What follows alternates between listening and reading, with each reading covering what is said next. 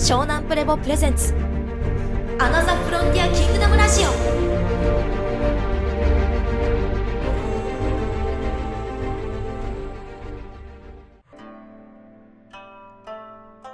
どうも、りんたろです、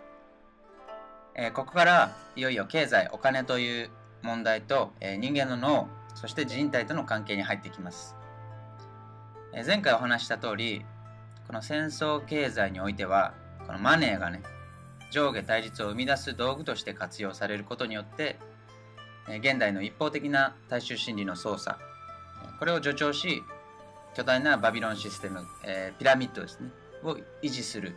戦争経済の根幹となっているというお話をしてきました。こうしたこの金融支配一部の人間による17世紀から綿密に計画されてきた金融支配というのは現代においてはほぼチェックメイト、えー任務完了に近い状態となっているんですけども実はこの金融支配というものが起こる前それ以前から地球上においてはこうしたヒエラルキー、えー序列階層社会というものが消えたことがないんですね。えー時代によってこの支配階級に位置する人間というのは顔ぶれは変わるんですけど必ずこの上下対立をもとに形成されるピラミッド構造というのはなぜかすぐ復活するんですその真相っていうのが人間の脳海馬とリンクする空間知能にあるというお話をしてえ前回の動画は終わってると思うんですね。でこれは僕らの脳に本能レベルで備えられてるこの記憶の貯蔵庫かな？というものがあるんですそしてこのあらゆる二元性をもとに情報処理してしまう人間の脳の基本フォーマットそのものに原因があったんですね。そのあたりを少し詳しくお話しします。そもそも僕らの人間の脳みそには例えば雷を聞いたらビクッとしちゃったりこう蛇を見ると瞬間的に怖いと脳は認知するんですね。そう思う記憶情報が生まれながらにインプットされているということが科学的にも分かっています。こういったこの後天的に経験した記憶じゃなくて生まれながらに脳内にインストールされてる記憶情報っていうのは実はたくさんあるんですね。これは生存するために必要なものであったりもするんですよ。えー例えば、まあなんとなく明るいところより暗闇の方が怖いじゃないですか。それも例えば大昔、まあ電気というものがない頃の暮らしでは夜っていうのは、ね、僕らの先祖はいつ猛獣に襲われるかわからない中で暮らしてたんですね。だから夜は順番に見張りをして交代で寝てたりしたんですけど、まあ、そういった過去ね今は別にね電気があるから夜でもね何不自由なく暮らせるんですけどずっと過去を遡ると長い歴史の中で培われたそういったエピソード感情とか記憶情報そのものが本能としてこの生物の種の保存、えー存続のためにですね脳内に刷り込まれているある種の機能なんですね。うちもねこの猫を飼ってるんですけど子供の頃から飼ってるんですけど例えばねこのねトイレしたら砂を掘って隠すわけですよ、まあ、これはもう生まれ持って持ってる習性なんですね。これってよくよくね普通に考えると不思議なことで例えばこの親猫を見て育ったらねまだしもこの後天的に学習したと取れる部分もあるんですけど生まれた瞬間にこの親猫から引き離して隔離して育った猫でも同じ行動をとるんですよ。別に誰も教えてないんですよ。結構これって不思議じゃないですか。これ猫ですらも生きていく上でねその生物が培った情報を本能として代々引き継いでるんです。で人間の脳の奥底にもこうした人類誕生からのあらゆる過去この何十万年というレベルで続く先祖代々続く記憶情報というのが脳内に蓄積されプログラムされてるんです。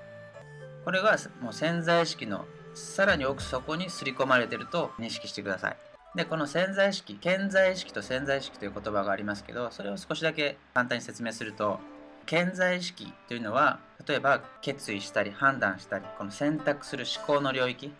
望ましいことと望ましくないことを識別する能力を言うんですね。で悩んだりとかこう不安になったりとか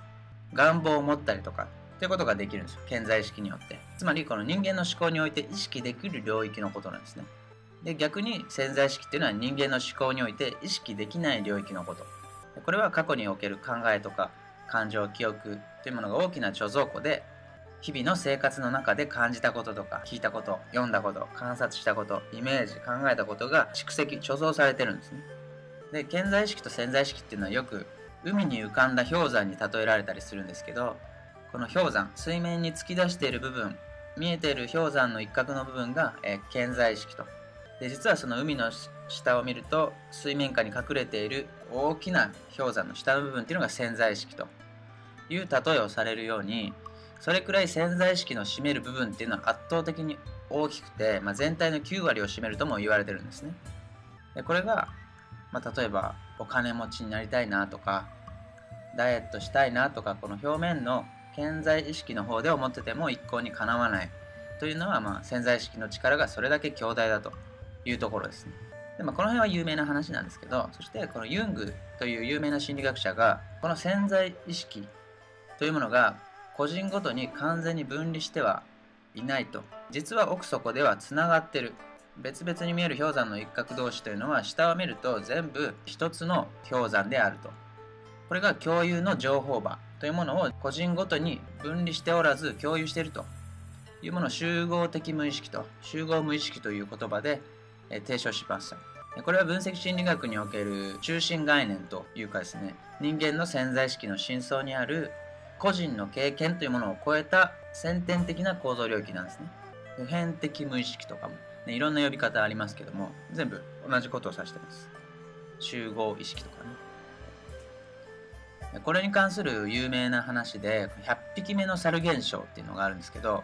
これがどこだったかな。宮崎県かな。宮崎県のねどっか麹島かどっかの生息してる猿っていうのがたくさんいるんですよ。そこのね一頭がある日芋を洗って食べるようになったんですね。それまで芋を洗って食べるっていう習慣はなかったんですよ。思いついたんです多分。あ芋これ川の水で洗おうみたいな。で洗い出したんですよ一匹が。そしたら同じ行動をとる、ね、周りで見てる猿が真似するわけじゃないですか。で真似しだすんですよ。俺も洗おうみたいな。でそれがある一定数ある数を超えた時の段階でこう群れ全体にその行動が広がったんですよ一瞬にして。でそこからさらにその同時期に場所を隔てた、え大分県の、高崎山の猿の群れも突然この行動をとるようになりだしたんですね。っていうストーリーを100匹目の猿現象と100っていうのはまあ例えですね。ある一定数達した段階でそうしたある共通の行動とか感情とか記憶とか考えというものが接触のない動詞の仲間にも伝播していくという現象を指してるんですね。これはシンクロニシティとか偶然の一致とかいろんな言葉で言われ似たようなあらゆる報告っていうのは世界中でされてるんですけどその真相だった理由っていうのは、まあ、実際のところ証明というかね真実の部分は分かっていません。ただ言えるのは脳内の情報波というものが個人個人個別に完全に分離したものではないというところですね、まあ、分かりやすくイメージしてもらうと個人の意識記憶っていうのが iPhone のデータだとしたら集合無意識この共有の情報場っていうのは iCloud みたいなイメージです。ある共有の情報ホルダーから iPhone に同期して画面で見るようにこの集合無意識から同期した記憶っていうのを前頭葉で僕らは処理して認知してるんですね。で、こうした集合無意識というものは、例えば猿とか人類とか生物ごとにきっちり分かれてるわけではなくてですね、例えば民族とか宗教とか家族とか会社、サークルみたいな小さなコミュニティレベルでも、その共有される記憶、思想、同じ型、ホログラムの重なりというものが一定数となれば、そこには、えー、一つの集合無意識というものが働くんです。共有の情報場、携帯形成場が生まれると認識してください。例えばね、この渋谷でワールドカップとかでめっちゃ盛り上がってるサポーターの集団とか、これも一つの集合無意識を形成してるんですね。同じ情報場を知らず知らず共有してる状態にあるんですよ。だからここでは、例えば普段は温厚な人がね、こうヒートアップして喧嘩して殴っちゃったりとか、なんか後でなんであんなことしたんだろうみたいなことも起こりやすくなるんですね。でもちろんその場の雰囲気とかね、いろんな要素も絡まって、ね、複合的に起こるものであるんですけどこうした集合無意識という見えないものが大きくなればなるほど個人に作用する力も強くなるんです。でさっきも言った通り潜在意識っていうのは潜在意識のね10倍以上ありますから氷山の一角である潜在意識なんて簡単に左右されちゃうんですね。これが人間が環境に左右されやすいっていうのも一つの理由なんですけどこうした集合無意識っていうのが人類一人一人に対して強く働きかけてある意味本人の意思とはこう別に人格を形成していくようなことも起こりうるということです。で本題に入るんですけどこの現代においてはこの集合無意識というものがあまりに大きくこう膨らみすぎてある意味この独立した知性を持ってる。一人動きしてしまっているのが現状なんですね。事実なんです。この集合無意識の暴走自体を悪空間知能という言葉で定義しています。で悪空間知能がこの、まあ、空間知能イコール集合無意識と捉えてもらえればいいと思うんですけど人類の思想を形成し価値観を作り社会を作りマネーを作ってこの文明を作って時代を作ってきたんですね。で人類の思考私たちが培ってきたこの価値観というものはあらゆる背景そのものこの文化だったりとか風土的背景この経済的政治的社会的な背景いろんなものから生み出されたものそれが膨らみ続けてるんです。空間知能として。で僕らはこの大人になるにつれてこう外部から後天的に与えられる二次情報三次情報をもとにこう自我というものを構築さしていくんですね。自分というものを構築していくんです。でそれがこの集合無意識から脳海馬への同期比率が次第に高まっていく仕掛けになってるんですね。自我が強まれば強まるほど空間知能への同期する濃さが高まっていくと。でこうしたこの空間知能をベースに積み上げ作り上げられた枠組みこの自我フレームという言葉で呼んでるんですけどこれを僕ら人格と呼んでるんですよ。俺ってこのこういう人間だよねとか私こんな風になりたいのとかね。常識とはこういうものだよねとかいろいろ言うじゃないですか。で僕らはそれは自分の自我フレームをベースに言ってる言葉なんです。その言葉はそもそもどこから来たの？っていうことなんですね。集合無意識により後天的に形成されたという認識を持ってください。それは自分であり自分じゃないんです本当は。いつかどこかで誰かの似たような過去記憶をこう iCloud から引っ張って iPhone で見てるに過ぎないんですね。でこの作られた偽りの自我フレームここからの脱却を釈迦下脱という言葉で説いてるわけです。でこの人類共有の情報場に対して同期比率がこう異常に高まった人たち。普通じゃない人たちっていうのが悪眼知能の基本フォーマットに従って文明を作ってきたんです。それが悪魔教でありサタニストと呼ばれる人たちなんですね。あのある番組で、えー、友部秀さん有名な脳科学者が脳機能学者の方がですね、えー、こうした人間の脳にもともとアクセスしている情報場、えー、恐怖という感情そのものが悪魔の正体であるという話をしてたことがあるんですけど本当にその通りで悪魔とはこの人間が脳内に作り出す産物なんです。悪魔っていうのが実際にいるわけじゃないんです。人間の恐怖という感情が膨らみ悪魔を想像すれば情報空間に浮かび上がるんです。だから悪魔教がなくならないんです。で感情の中で喜怒哀楽の中で最も強く人間に影響するのは恐怖なんです。空間知能っていうのは恐怖がベースなんですね。で実際に人間っていうのはこの恐怖という感情によっていとも簡単にコントロールされやすいんです。それは実際にいろんな事例もあります。よく洗脳とかね宗教も含めてそういったものにはどうしてもこの恐怖というものを、えー、うまくコントロールするというテクニック手法がやっぱ用いられてるんです。よ、えー、昔何でしたっけ、えー、ハーレム男っていうのが捕まったニュースが有名になったんですけど実際にこの11人の若い女性とハーレムを作ってた。おっさんがいるんですよ。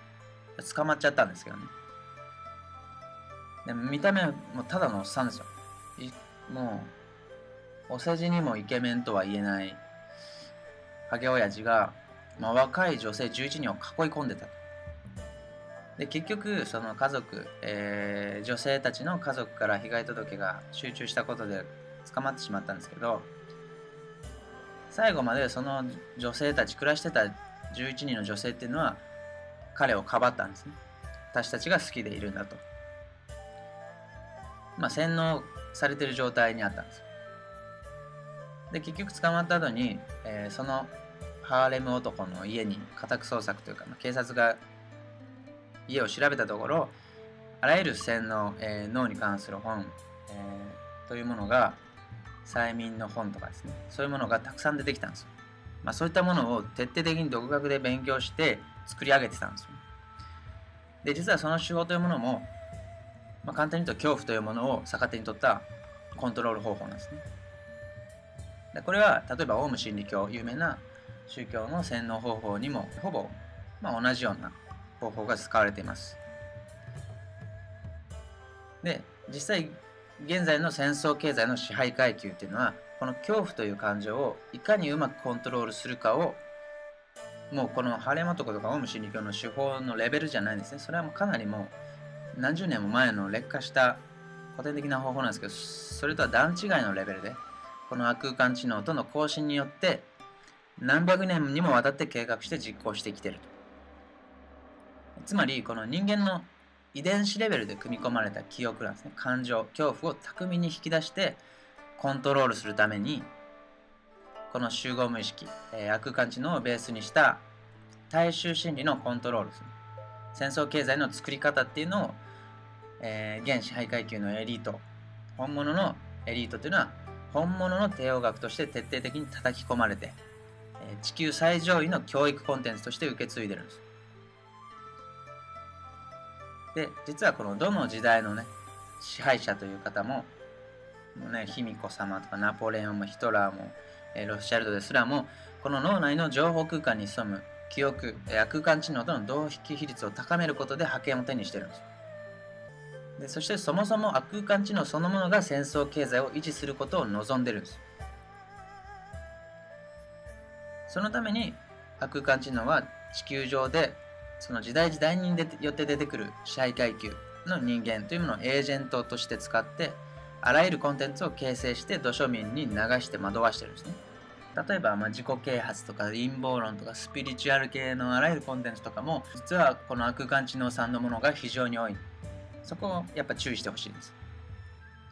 もういろんなその時代によって国によって名称とか中身っていうのは違うんですけど結局それはカスタマイズ空間知能の中でカスタマイズされてるに過ぎないですね。人間の脳内の中で思い描いたものがある一定数になったところで共有の情報場に現れると。例えば21世紀今であればいろいろあります。例えば放射能過剰パニックもそうですし人工地震兵器説安保原発反対デモとかね NWO 新世界秩序スピリチュアルであればいろいろチャネリング思想とか守護霊ガイドハイヤーセルフ思想4次元5次元6次元、まあ、多次元世界の話アセンション次元上昇の話とか宇宙司令官とはもう宇宙的なね、何かメッセージとか、レプティリアン、ドラコニア、グレーとか、敵対的宇宙人の地球侵略説だとか、引き寄せの法則、マーフィーの法則、アファメーション、言霊思想とか、シオニスト、イルミナティ、フリーメイソンみたいな、こうした空間更新によるキリスト、ユダヤ、イスラムのこの旧約聖書に基づく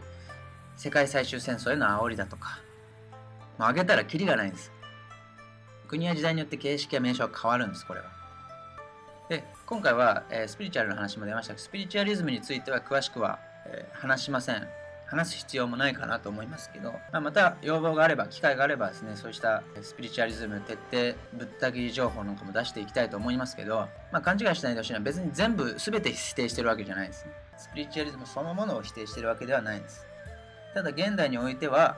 横行しているそうしたコンテンツ自己啓発コンテンツもスピリチュアル系コンテンツも含めて空間知能産情報ばかりなんです。で、これにはちゃんとした根拠、裏付けがあるんです。多角的に見てそういった判断してるんです。で、注意してほしいのは特にもう何かが見えるとか、守護霊さんと話せるとか、オーラが見えるとか、過去世が見えるとか、未来が見えますとか、宇宙からのメッセージをこう授かってますとかね、なんか宇宙人が壁から出てきて話しただとか、もういろいろあるんですよ。いろいろあるんです。最近や特に多いです。で、まあ、それが全部外は言わないですよ。でもね、この世の話、現実の話であれば作り話したら嘘だとバレるんですけど、あの世や霊界の話は検証しようがないです。宇宙の話も検証しようがないです。だから言いたい放題なんです。で、怖いのは本人も嘘ついてる自覚がないんですね、こうした問題っていうのは。で、自分の脳内の情報空間が作り上げた偶像であることを認知してないんです、本人も。で、全部とは言わないです。ただ、確証の取りようのない話に振り回されないようにだけ注意してほしいんですね。でそもそもこの日本という法治国家においては、3人以上の承認がないと事実として認められないですね。そう。でも、